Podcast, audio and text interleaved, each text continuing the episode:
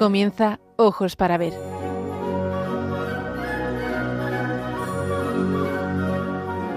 Dirigido por Andrés Jiménez con la participación de Miguel Ángel Irigaray y Santiago Arellano.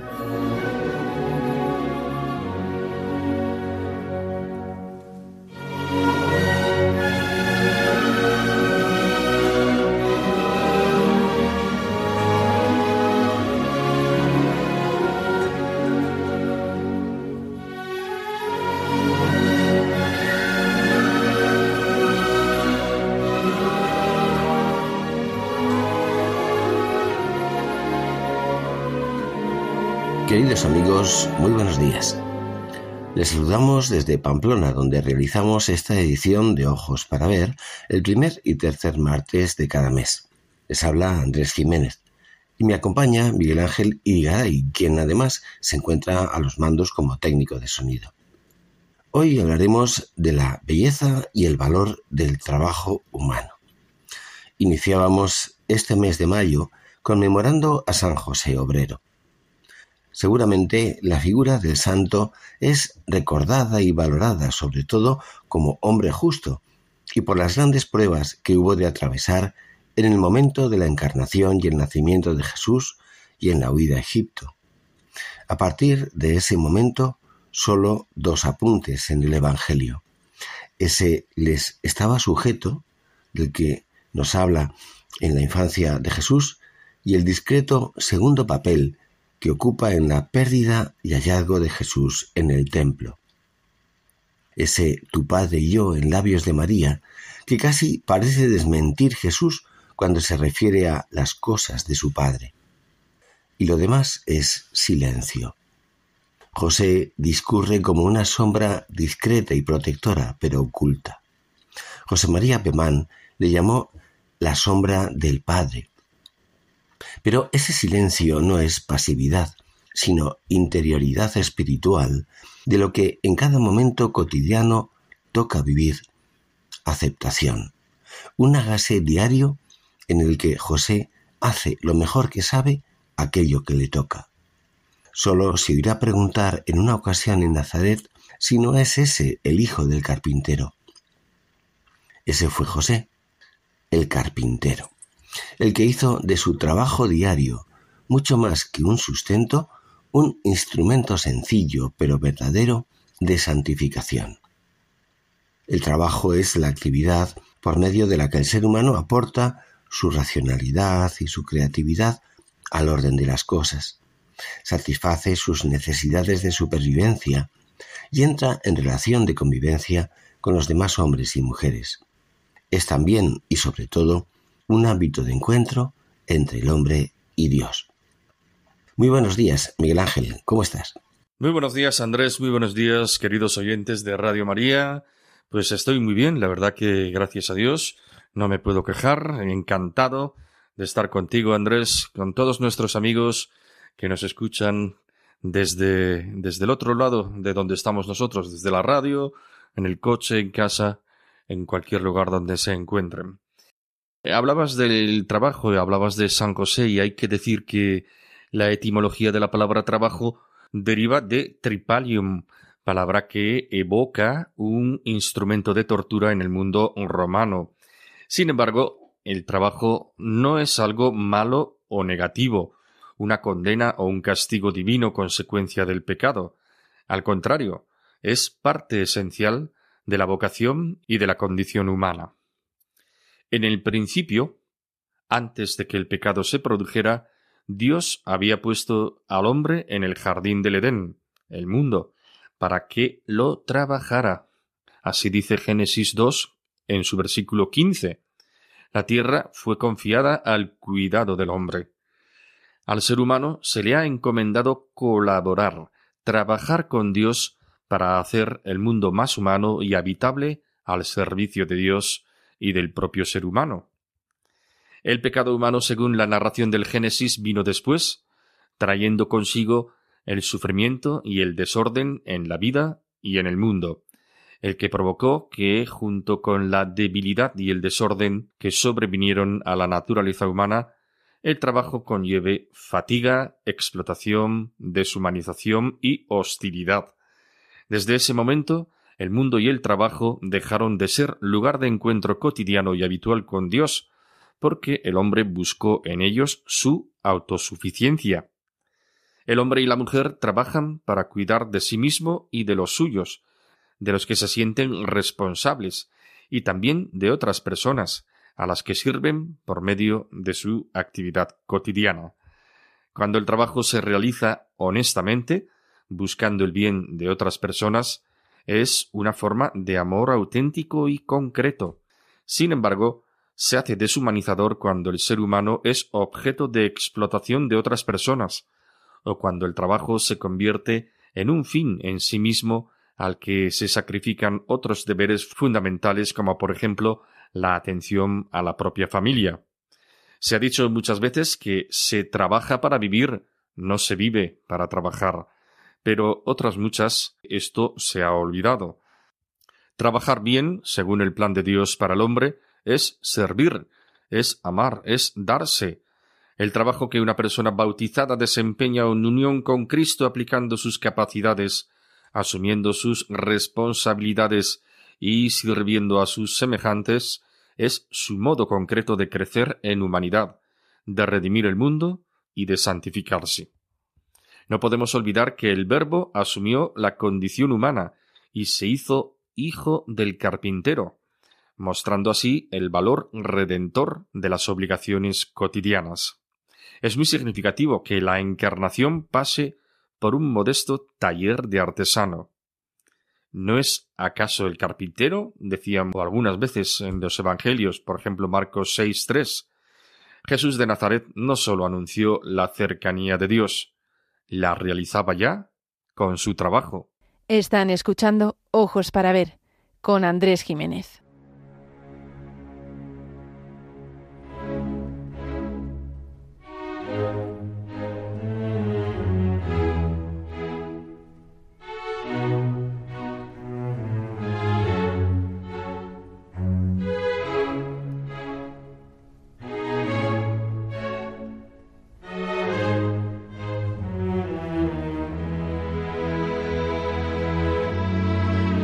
Para ver, el don de la belleza.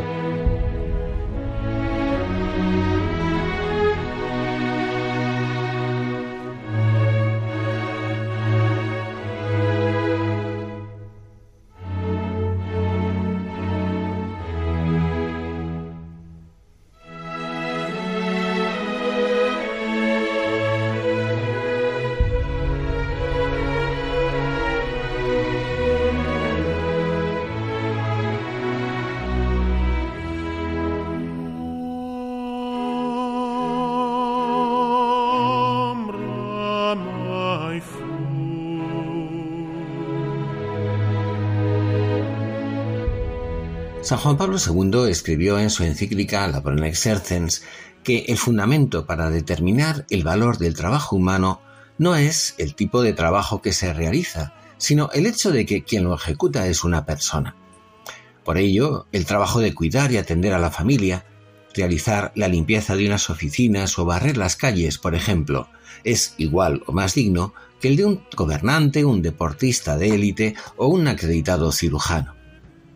La grandeza del trabajo está, sobre todo, en lo que el hombre o la mujer que lo realizan ponen en él de sí mismos. Un trabajo sencillo y humilde, por el modo en que lo realiza una persona, puede tener más valor moral y humano que la profesión más cotizada social y económicamente. El amor, el servicio, la honradez y otras muchas virtudes hacen que el trabajo sea una fuente de dignidad para el ser humano que lo realiza y para aquellos que se benefician de él. El trabajo humano, en toda su amplitud y variedad, es una colaboración entre el hombre y Dios. El dominio de la tierra es, en realidad, un cuidado responsable para hacer más habitable el mundo y para llevar todas las cosas a su perfección en lo posible. El trabajo bien hecho, convertido en servicio a las personas y en cuidado responsable del entorno, que es el hogar común de la humanidad, es el modo habitual de colaborar en la creación del mundo. El trabajo no es simplemente un escenario en el que discurre la vida humana más o menos penosamente, sino una parte fundamental del argumento que cada uno damos a nuestra vida irrepetible, de nuestra respuesta a la invitación del Creador y de las necesidades de nuestros hermanos los hombres y las mujeres. La tierra está confiada a nuestro cuidado. El hombre domina las cosas con el esfuerzo de su cuerpo y de su espíritu, pero no debe hacerlo de manera arbitraria. El hombre no ha creado el mundo, este le ha sido confiado para que lo rija según el orden que el Creador le asignó. El cuidado de las cosas enseña al ser humano cuáles son las leyes que tejen el entramado de la vida y le impulsa a hacer el mundo más humano y habitable. Tener cuidado de la tierra es hacerla verdaderamente casa del hombre, de todo ser humano. El trabajo es además una actividad compartida y solidaria, un ámbito de comunicación y de colaboración que genera vínculos. El hombre trabaja para sostener a aquellos a los que se sabe vinculado con lazos de responsabilidad y de afecto. El trabajo bien hecho, limpiar la casa, ejercer un cargo político, vender productos en una tienda, arreglar coches, etc., convertido en servicio a las personas y a Dios, humaniza y perfecciona moralmente a quien lo realiza. Sacar lo mejor de uno mismo para ponerlo al servicio de los demás, para favorecer el bien común de la sociedad, para ofrecer el esfuerzo y el esmero a Dios, es fuente de virtudes y santifica, y además es fuente de alegría. La dignidad de la persona que trabaja es fuente de valor para el trabajo, y así hay algo en el trabajo como en el hombre mismo que nunca se podrá reducir a sólo su precio o a mera mercancía. El trabajo puede ser fuente de virtudes humanas, abnegación, servicialidad, responsabilidad, prudencia, solidaridad, paciencia, creatividad, justicia, etc. Lo que lo hace más valioso es su hondo significado humano, ya que puede hacerse amor tangible. Mediante su trabajo el hombre rescata de la muerte lo que ama, lo llena de trascendencia y de sentido. La actividad en apariencia más insignificante puede tener el mayor valor si quien la realiza, convirtiéndola en un amor concreto que busca el bien de las personas, la convierte en autodonación e incluso en redención. El mismo trabajo, hecho de manera desordenada, movido por la avaricia o el afán de dominar a otros o de fomentar la propia vanidad, deshumaniza y corrompe.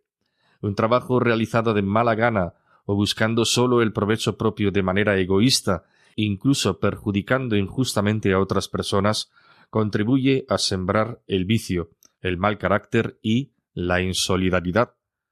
En su libro Razones para el Amor, cuenta José Luis Martín Descalzo una simpática pero elocuente historia que nos narra Andrés. Un viajero se acercó a un grupo de canteros afanados en su laborioso quehacer y preguntó al primero ¿Qué estás haciendo? Ya ves, respondió éste, aquí sudando como un idiota y esperando a que lleguen las ocho para largarme a casa. ¿Y qué es lo que haces tú? preguntó al segundo. Yo, dijo, estoy aquí ganándome el pan y el de mis hijos. ¿Y tú? preguntó al tercero. ¿Qué es lo que estás haciendo? Estoy, respondió el tercero, construyendo una catedral, menuda catedral.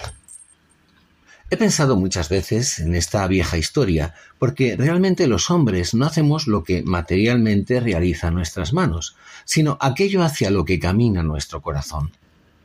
Y así es como tres canteros pueden picar las mismas piedras, pero mientras uno las convierte en sudor, otro las vuelve pan y un tercero eternidad. Por eso pienso que habría que reivindicar mucho más el sentido de las cosas que las cosas mismas. Habría que preguntarse mucho más por la dignidad interior del trabajador que por el mismo valor material del trabajo. Da la impresión de que esa dignidad de la obra bien hecha, que se hace bien porque es una obra amada, es algo que se está muriendo en nuestro tiempo. La vida, continúa Martín Descalzo, se nos ha vuelto tan monetarista que al final ya cuenta únicamente su rentabilidad y no su perfección y plenitud. Quien más, quien menos, todos trabajamos porque no tenemos otra cosa de que vivir. Pero ¿dónde está el amor a la propia obra? El esfuerzo por hacer el oficio bien, aunque luego nadie aprecie su calidad. La prisa ha hecho presa en nosotros. La chapuza incluso se ha vuelto ideal de una obra perfectamente cómoda. Y así es como cada vez me convenzo más de que no hay sino una sola forma de genialidad, la concentración del alma en una sola empresa, la búsqueda apasionada de algo que se ama. Si todos los hombres amasen en serio su tarea, por pequeña que fuera, el mundo cambiaría. Si el zapatero hiciese bien sus zapatos por el placer de hacerlos bien y por aportar un servicio a sus clientes.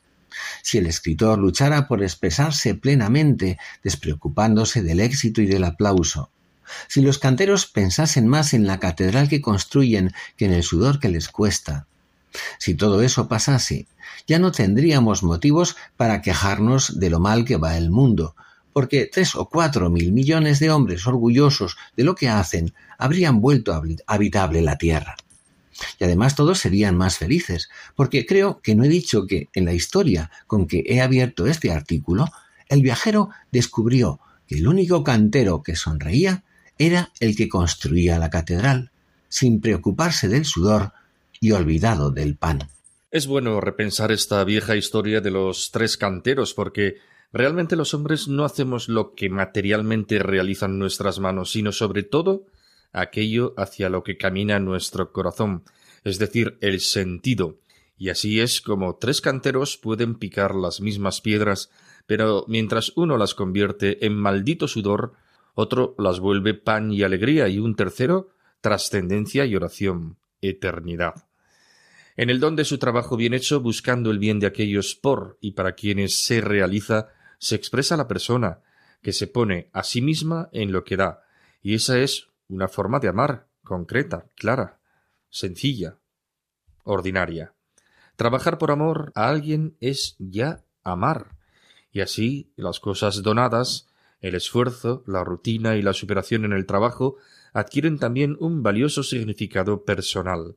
Pero además, lo que se hace por amor, se procura hacerlo de la mejor manera posible, alcanza una perfección más plena.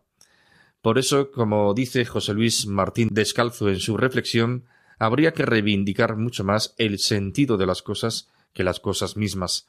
Habría que preguntarse mucho más por la dignidad personal del trabajador y sus ideales que son fuente de valor moral para el trabajo mismo que por el valor material o técnico de su trabajo.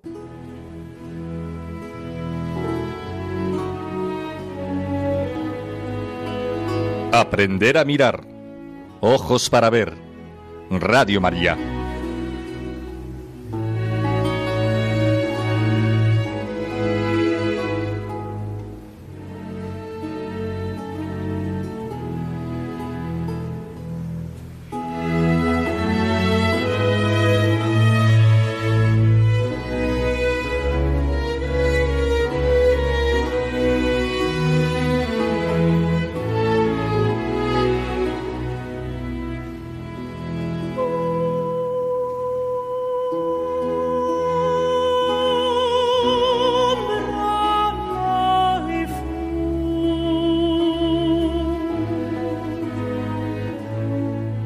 Lo que caracteriza al amor que aprendemos de Dios es que es concreto, que requiere un compromiso práctico aquí y ahora, y que según es este amor, así es la vida.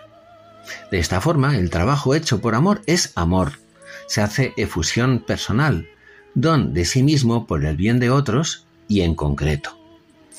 La colaboración con Dios en su obra creadora y redentora, por medio de un trabajo en el que se expresa el amor a los demás, forma parte de la vocación a la santidad de todo ser humano. La caridad empapa unitariamente la vida entera del hombre que mira hacia el cielo, tanto en su vertiente de apertura a la voluntad de Dios como en su dimensión activa de dominio de las cosas y de cuidado responsable de la realidad creada.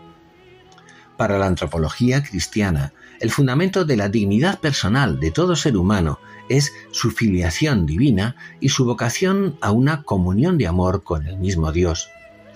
El hombre es creado a imagen y semejanza de un Dios que trabaja con su amor poderoso, con su fuerza creadora y que en cada momento sostiene el mundo en la existencia. Dios crea de nuevo todas las cosas en el acontecimiento redentor en el cual el Verbo se encarna asumiendo la condición humana y se hace hijo del carpintero, mostrando que el camino de las obligaciones cotidianas del trabajo humano es creador y redentor. He aquí el significado más profundo del trabajo. El bautizado se une con su trabajo a la acción de Dios. De esta forma, el trabajo que desempeña en unión con Cristo y aplicando su esfuerzo y su ingenio, desarrollando sus capacidades, asumiendo sus responsabilidades ordinarias, sirviendo a los demás, poniendo su mejor esfuerzo, es su modo concreto de ser cristiano, de redimir el mundo, de vivir la santidad.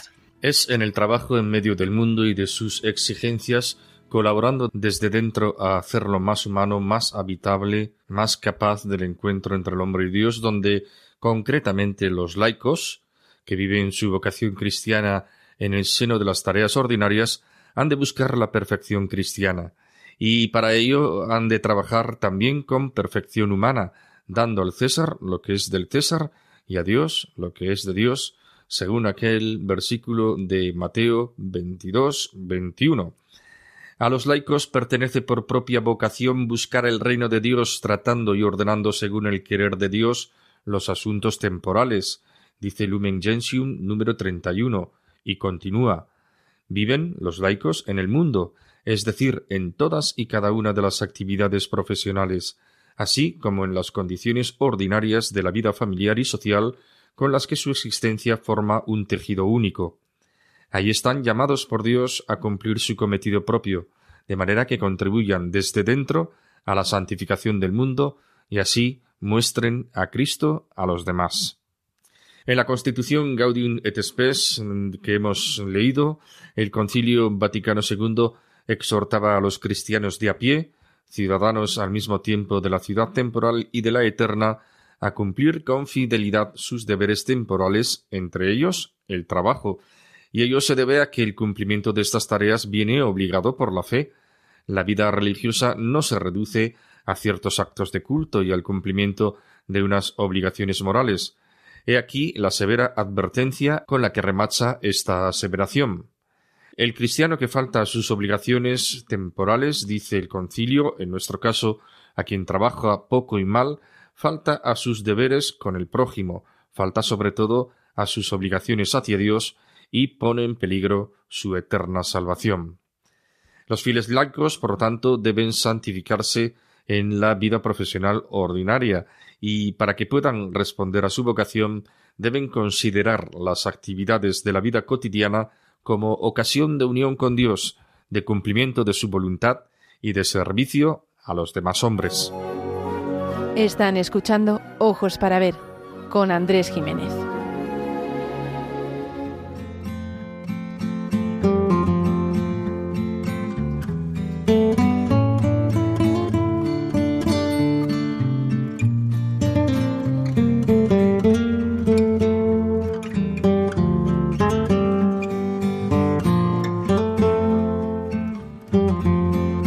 Para Ver, momento para la pintura.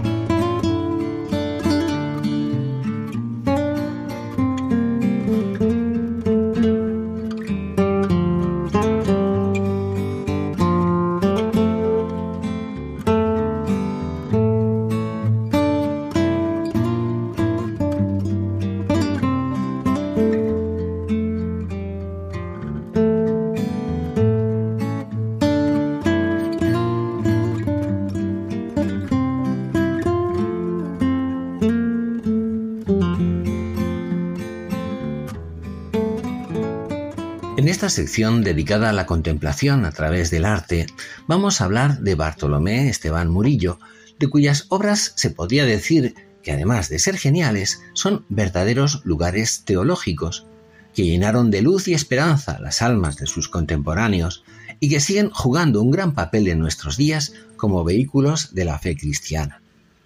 Murillo, gran devoto de San José, supo representarlo en sus cuadros convirtiéndolos en unos grandes tratados josefinos. Gran dominador del color, usará siempre con San José al menos tres texturas para describir su personalidad. La fortaleza de un padre tierno y delicado, la juventud como señal de castidad y corazón enamorado de Dios y de la Virgen, y la lealtad de quien sabe responder siempre que sí a las llamadas del Espíritu Santo, confiando plenamente en Dios.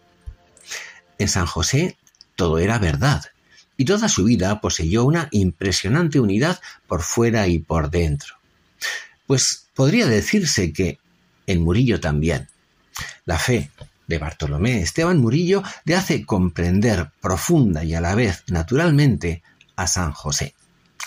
Rasgos relevantes que se muestran en la obra del pintor son la centralidad de Cristo en la vida de San José y la importancia de su vida oculta y sencilla. Entre las virtudes de San José que aparecen en sus cuadros podemos destacar tres. La fortaleza, vestida siempre de gran ternura, la juventud y el amor manifestados en un hombre diligente y la lealtad ante lo que Dios va poniéndole en cada momento, como antes apuntábamos. Esto lo hace en un contexto artístico barroco, resaltando la humanidad de Cristo, y San José aparece como protector e incluso en lo humano, educador en el hogar y en el taller.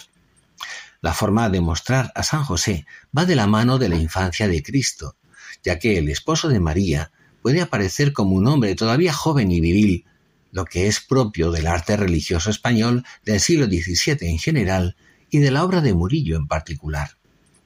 En sus cuadros se representan sentimientos sencillos y familiares, de travesura infantil, de cariño y orgullo paternos, junto con una cálida atmósfera doméstica.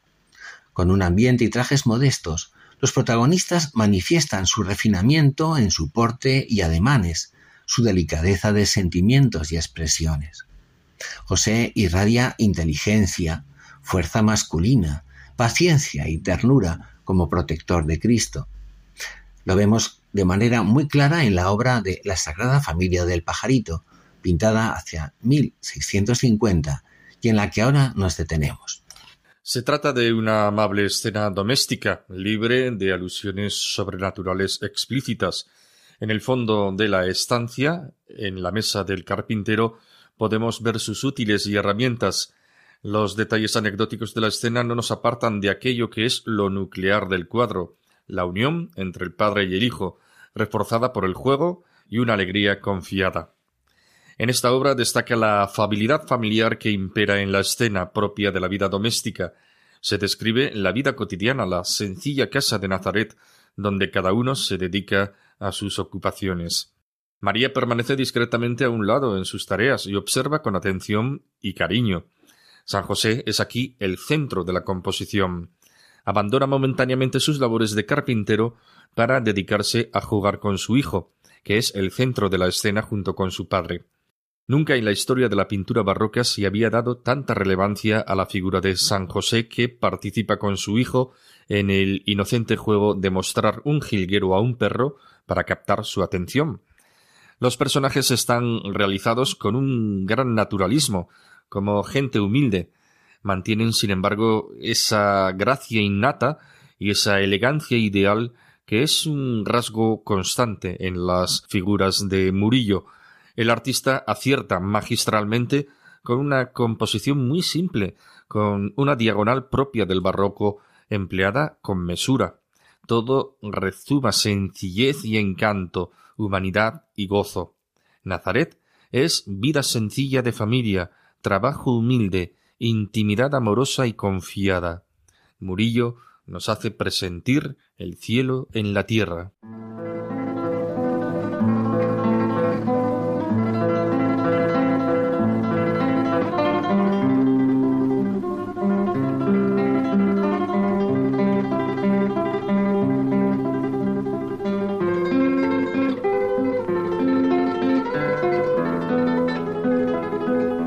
Momento para la poesía. Ojos para ver. Radio María.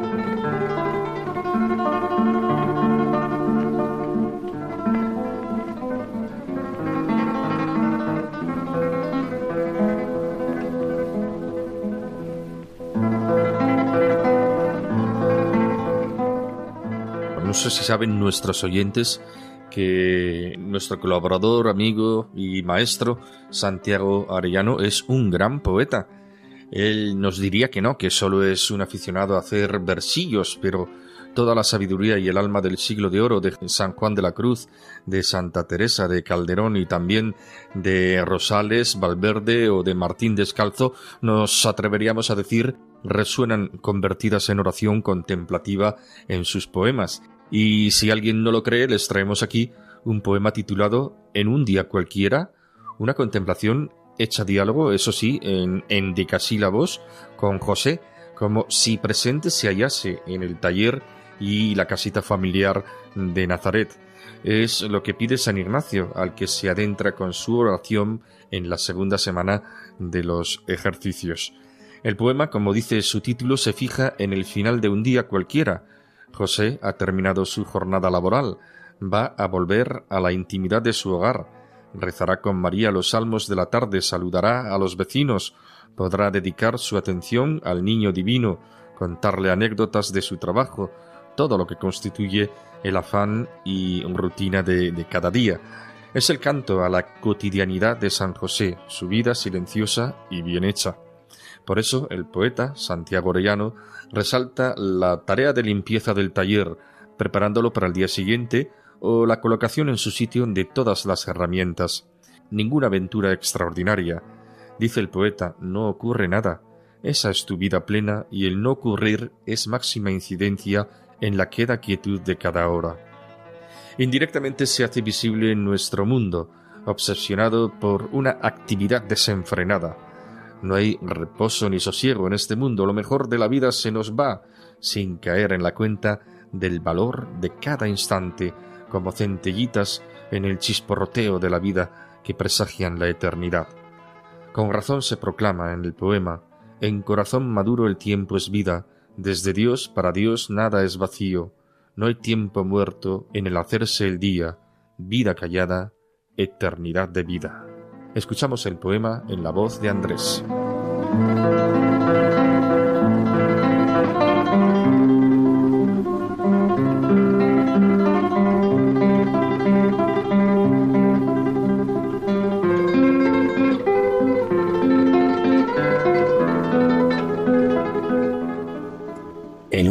cualquiera.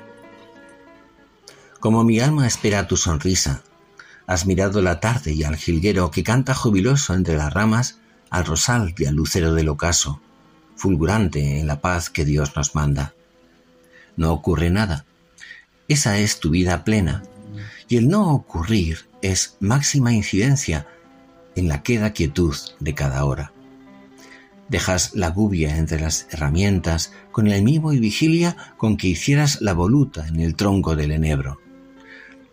Recoges la viruta y limpio el suelo, caído el sol, la tarde oscureciendo, antes de proclamar himnos de gloria, dispones tu taller para el trabajo del mañana siguiente, ocasión cierta para hacer con paciencia y nuestras manos presencia del Señor en cada cosa.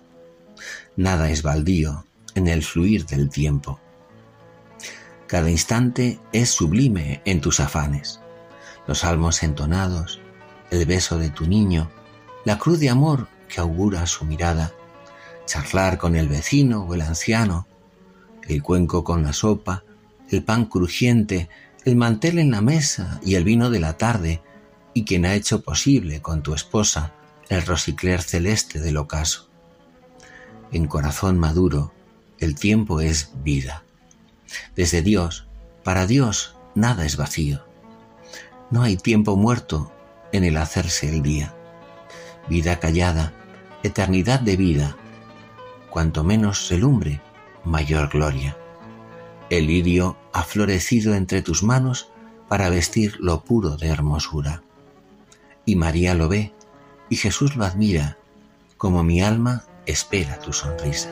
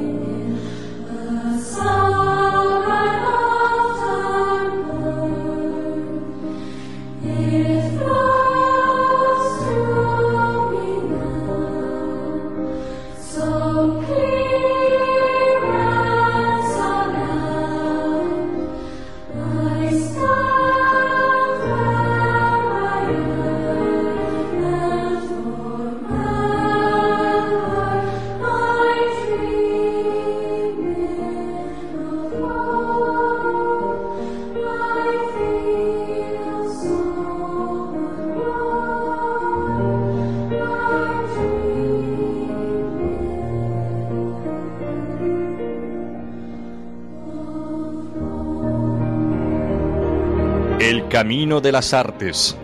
Ojos para ver.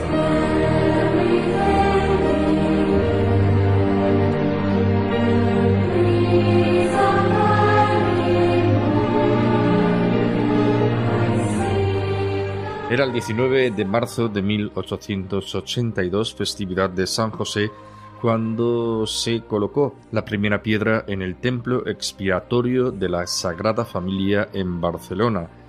La elección de la fecha no fue en absoluto casual. El promotor del templo, el librero Josep María Bocabella, era el presidente de la Asociación de Devotos de San José y bajo la inspiración de San Josep Mañanet pensó en construir un gran templo con la intención de implorar la paz y el perdón para una sociedad convulsiva y agitada por las revoluciones sociales que se vivían a finales del siglo XIX. Tres años después de la colocación de la primera piedra y cuando las obras ya estaban bajo la dirección de Gaudí, se inauguró la capilla central de la cripta, dedicada precisamente a San José, era otro 19 de marzo, esta vez el de 1885. La devoción a San José también queda recogida en la simbología de las siete capillas de la cripta, dedicadas a los siete dolores y gozos del santo. En la obra escultórica del templo y desde los inicios, en torno a la figura central y diamantina del arquitecto de Dios, se dieron cita diversos autores, y así ha venido aconteciendo desde su muerte ocurrida en 1926 hasta la actualidad. En la fachada del nacimiento que da a levante, el portal de la esperanza está dedicado a San José. Nos vamos a fijar en dos esculturas en las que puede apreciarse tácitamente la figura del santo patriarca como educador y maestro de Jesús en la vida y el trabajo cotidianos. Antoni Gaudí era asiduo cliente y visitante del taller de forja y carpintería de Eudal Puntí, del que era contigo el taller del joven escultor Lorenz Matamala. Allí se conocieron el arquitecto y el escultor, y desde muy pronto desarrollaron una gran amistad y una fructífera relación profesional. Cuando en 1883 Gaudí se hizo cargo de las obras de la Sagrada Familia, nombró a Matamala jefe del equipo que se encargó de la decoración escultórica del templo, siguiendo las directrices marcadas por el arquitecto. La familia Matamala tenía una gran relación con Gaudí. Este comía a menudo con ellos y Lorenz solía acompañarlo a su casa del Parque Güell. El hijo de Lorenz, Joan, comenzó como aprendiz bajo la dirección de su padre y a la muerte de este, en 1928, pasó a ser jefe del taller donde continuó los trabajos de la fachada del nacimiento hasta 1934 padre e hijo, colaboraron estrechamente con Gaudí, ejecutando e interpretando las ideas del genial arquitecto. Al primero se debe, entre otros, el grupo escultórico de la familia de Jesús en el Portal de la Esperanza, y al segundo, entre otras también, la escultura de Jesús trabajando en el taller de carpintero en el pórtico dedicado a la fe en la misma fachada. La escultura de Llorens, en la que aparecen José y Jesús niño, es de una gran delicadeza, destacando la complicidad y la ternura de la mirada confiada que ambos entrecruzan. El porte de José es al mismo tiempo delicado, firme y protector. Joan, por su parte, es autor de la escultura de Jesús trabajando en el taller, también sobre diseño de Gaudí, en el que aparece un Jesús joven golpeando con el mazo sobre la mesa de carpintero concentrado en el trabajo al que se aplica con esmero. Se adivina a José, sombra del Padre de los cielos, como maestro y guía para Jesús en el trabajo bien hecho, que es a la vez perfección humana y alabanza divina. Jesús era conocido entre los suyos como el Hijo del Carpintero. En Nazaret, iluminado por Cristo, qué valor de eternidad adquiere el trabajo de cada día. José no enseñaba con discursos ni palabras, seguramente. Lo hacía con el ejemplo, trabajando bien y con alegría, poniendo lo mejor de sí en cada pieza, en cada mueble, incluso en cada golpe de martillo y en cada vaivén de la sierra. Y de él, sin duda, aprendió Jesús a trabajar bien, con pulcritud, con paciencia y con habilidad. El trabajo bien hecho es el modo más ordinario y auténtico de perfeccionar la creación, de hacer la voluntad de Dios viviendo con amor, esmero y responsabilidad el momento presente. Por utilizar la expresión ignaciana, el trabajo cotidiano es la mejor ocasión para en todo amar y servir.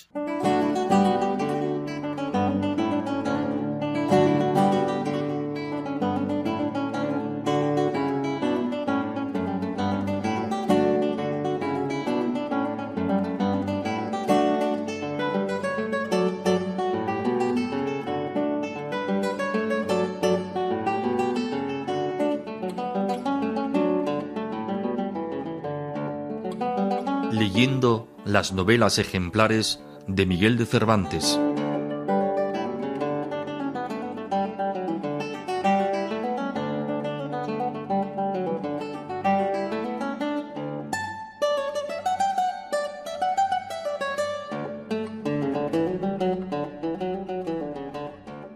Cambiamos ahora de registro del valor humano y redentor de la belleza del trabajo por el cual podemos asociarnos a la obra creadora y redentora de Dios.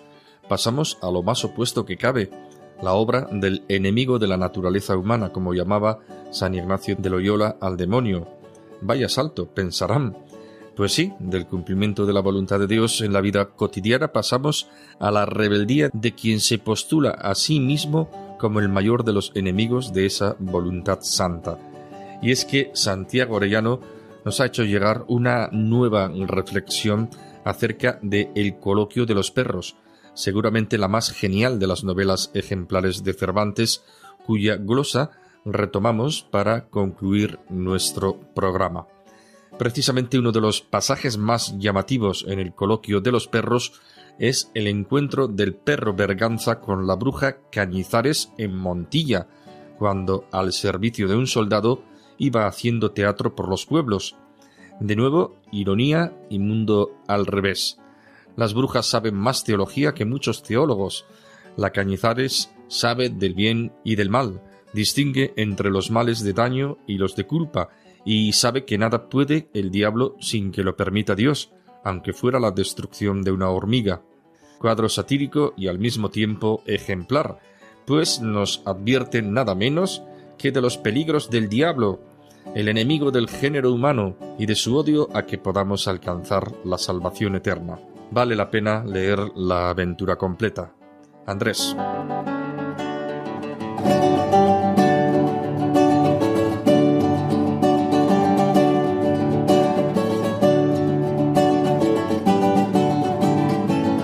Aquí pudieras también preguntarme qué gusto o provecho saca el demonio de hacernos matar las criaturas tiernas, pues sabe que estando bautizadas como inocentes y sin pecado, se van al cielo, y él recibe pena particular con cada alma cristiana que se le escapa. A lo que no te sabría responder otra cosa, sino lo que dice el refrán. ¿Qué tal hay que se quiebra dos ojos porque su enemigo se quiebre uno? y por la pesadumbre que da a sus padres matándoles los hijos, que es la mayor que se puede imaginar. Y lo que más le importa es hacer que nosotras cometamos a cada paso tan cruel y perverso pecado. Y todo esto lo permite Dios por nuestros pecados, que sin su permisión yo he visto por experiencia que no puede ofender el diablo a una hormiga. Y es tan verdad esto, que rogándole yo una vez que destruyese una viña de un mi enemigo, me respondió que ni aun tocar a una hoja de ella no podía, porque Dios no quería, por lo cual podrás venir a entender, cuando seas hombre, que todas las desgracias que vienen a las gentes, a los reinos, a las ciudades y a los pueblos, las muertes repentinas, los naufragios, las caídas, en fin, todos los males que llaman de daño, vienen de la mano del Altísimo y de su voluntad permitente, y los daños y males que llaman de culpa vienen y se causan por nosotros mismos. Dios es impecable, de donde se infiere que nosotros somos autores del pecado, formándole en la intención, en la palabra y en la obra, todo permitiéndolo Dios por nuestros pecados, como ya he dicho. Dirás tú ahora, hijo, si es que acaso me entiendes, que quién me hizo a mí teóloga, y aun quizá dirás entre ti, cuerpo de tal con la vieja, ¿Por qué no deja de ser bruja, pues sabe tanto y se vuelve a Dios? pues sabe que está más pronto a perdonar pecados que a permitirlos. A esto te respondo, como si me lo preguntaras, que la costumbre del vicio se vuelve en naturaleza, y este de ser brujas se convierte en sangre y carne, y en medio de su ardor, que es mucho, trae un frío que pone en el alma tal que la resfría y entorpece aun en la fe, de donde nace un olvido de sí misma, y ni se acuerda de los temores con que Dios la amenaza, ni de la gloria con que la convida. Y en efecto, como es pecado de carne y de deleites, es fuerza que amortigüe todos los sentidos, y los embelese y absorte sin dejarlos usar sus oficios como deben. Y así, quedando el alma inútil, floja y desmazalada, no puede levantar la consideración siquiera a tener algún buen pensamiento. Y así, dejándose estar sumida en la profunda cima de su miseria, no quiere alzar la mano a la de Dios que se la está dando por sola su misericordia para que se levante. Yo tengo una de estas almas que te he pintado. Todo lo veo y todo lo entiendo, y como el deleite me tiene echados grillos a la voluntad, siempre he sido y seré mala.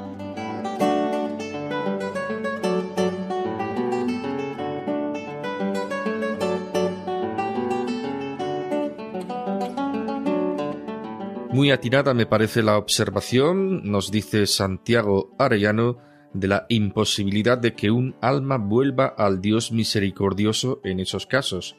Arguye la Cañizares con extremada precisión. La costumbre del vicio se vuelve en naturaleza, y este de ser bruja se convierte en sangre y carne, y en medio de su ardor, que es mucho, trae un frío que pone en el alma tal que la resfría y entorpece aun en la fe, de donde nace un olvido de sí misma y ni se acuerda de los temores con que Dios la amenaza, ni de la gloria con que la convida. Quizás tiene esto que ver con lo que denominamos pecados contra el Espíritu Santo. La Cañizares irrumpe con fuerza. En casi toda la escena lleva la voz cantante. Le contará a Berganza que su madre, la Montiela, era no menos bruja que ella, y que la Camacha, más bruja que las dos, por culpa de la envidia, hechizó a los niños y los convirtió en perros. Cervantes domina el arte de narrar y quiere dar verosimilitud, o lucianesco o diabólico. Cervantes nos describe el mundo de las brujas como si fuera tan real como el de los otros personajes de su narración los matarices, los pastores crueles, los mercaderes, los alguaciles corruptos o los cuatro contertulios del Hospital de la Resurrección en Valladolid con que termina la novelita. Forman parte del submundo diabólico de aquelarres y machos cabríos en orgías que ni la Cañizares se atreve a desvelar. Las pinturas negras de Goya tienen un precedente en la esperpéntica descripción de la Cañizares desnuda, arrastrada al patio de la vecindad por Berganza, en tanto las gentes la contemplan horrorizados, le clavan alfileres, la dan por muerta, mientras la bruja sigue en su éxtasis infernal. Es una descripción tremendista que contrasta con la naturalidad con que se nos ha presentado a la bruja antes de embadurnar su cuerpo con una untura mágica. Por los efectos, hoy la catalogaríamos de droga alucinógena que anula la libertad, como nos confiesa, el deleite me tiene echados grillos a la voluntad. Y de la acusación de sacrificar niños en sus celebraciones infernales, la argumentación de la Cañizares es sobrecogedora. El dolor que causa sería suficiente explicación diabólica, pero sobre todo que sus pupilas se habitúen a los crímenes, y que nosotras cometamos a cada paso tan cruel y perverso pecado. Mundo diabólico que no podemos evitar relacionar con el horrendo crimen del aborto, mundo infernal para Cervantes tan real como el resto de la sociedad que denuncia. Jesús había cumplido su misión. Enviado por el Padre nos había mostrado quién es Dios, qué es el hombre y cuál es el sentido de nuestra vida, la unión del hombre con Él, que nos lleva a la mayor felicidad posible en esta vida y a la salvación eterna. Un destino que Jesucristo hizo posible al reparar nuestros pecados con la ofrenda redentora de su persona. En esa obra el Señor contó con la especialísima mediación materna de María, que sigue ejercitando como Madre de la Iglesia. pero asimismo pide nuestra colaboración. Id también vosotros a mi viña. Radio María no tiene otro fin que el de responder a esa llamada y colaborar con la Iglesia en su misión evangelizadora en el mundo, en el que ya está presente en más de 80 países. Para que pueda seguir esa expansión en España y muchas otras naciones, realizamos nuestra campaña de mayo. Esperamos contar un año más con tu oración, sacrificio, testimonio y donativo. Puedes informarte de cómo colaborar llamando al 91 822 8010 o entrando en nuestra página web radiomaria.es. María al servicio de la nueva evangelización. Bueno, pues ya saben nuestros oyentes que estamos en plena campaña del mes de mayo con esa aportación que es importante hacer para Radio María con el fin de que pueda mantener esa labor de difusión del Evangelio.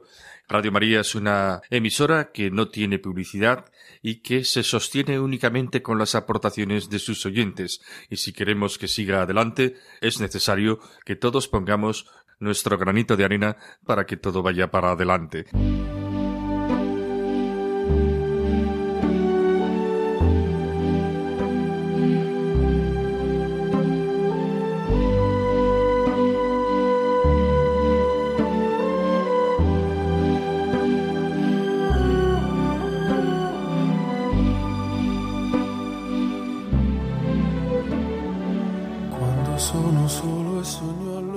Ya nos despedimos, queridos amigos. Hemos hablado hoy de la belleza y el valor del trabajo humano, instrumento de santificación a la vez que del perfeccionamiento de lo creado. En el don de su trabajo bien hecho, buscando el bien de aquellos para quienes se realiza, el ser humano se expresa como persona, se pone a sí mismo en lo que da, y esa es precisamente una forma de amar. No podemos olvidar que el Verbo de Dios asumió la condición humana y se hizo hijo del carpintero, mostrando así el valor redentor de las obligaciones cotidianas. Es bien significativo que la encarnación pase por un modesto taller de artesano. Jesús de Nazaret no sólo anunció la cercanía de Dios, la realizaba ya con su trabajo bien hecho, convertido en amor y servicio a Dios y a los hombres. Y les recordamos que pueden disponer del contenido de este programa para volver a escucharlo o para descargarlo entrando en la página web de Radio María en la sección de podcast, buscando nuestro programa Ojos para ver en la fecha de hoy, 16 de mayo de 2023. Que tengan todos un hermoso día.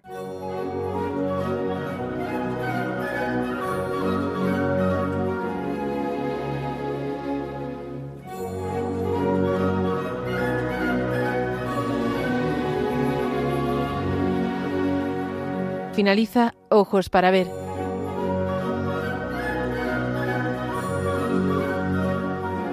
Un programa dirigido por Andrés Jiménez con la participación de Miguel Ángel Irigaray y Santiago Arellano.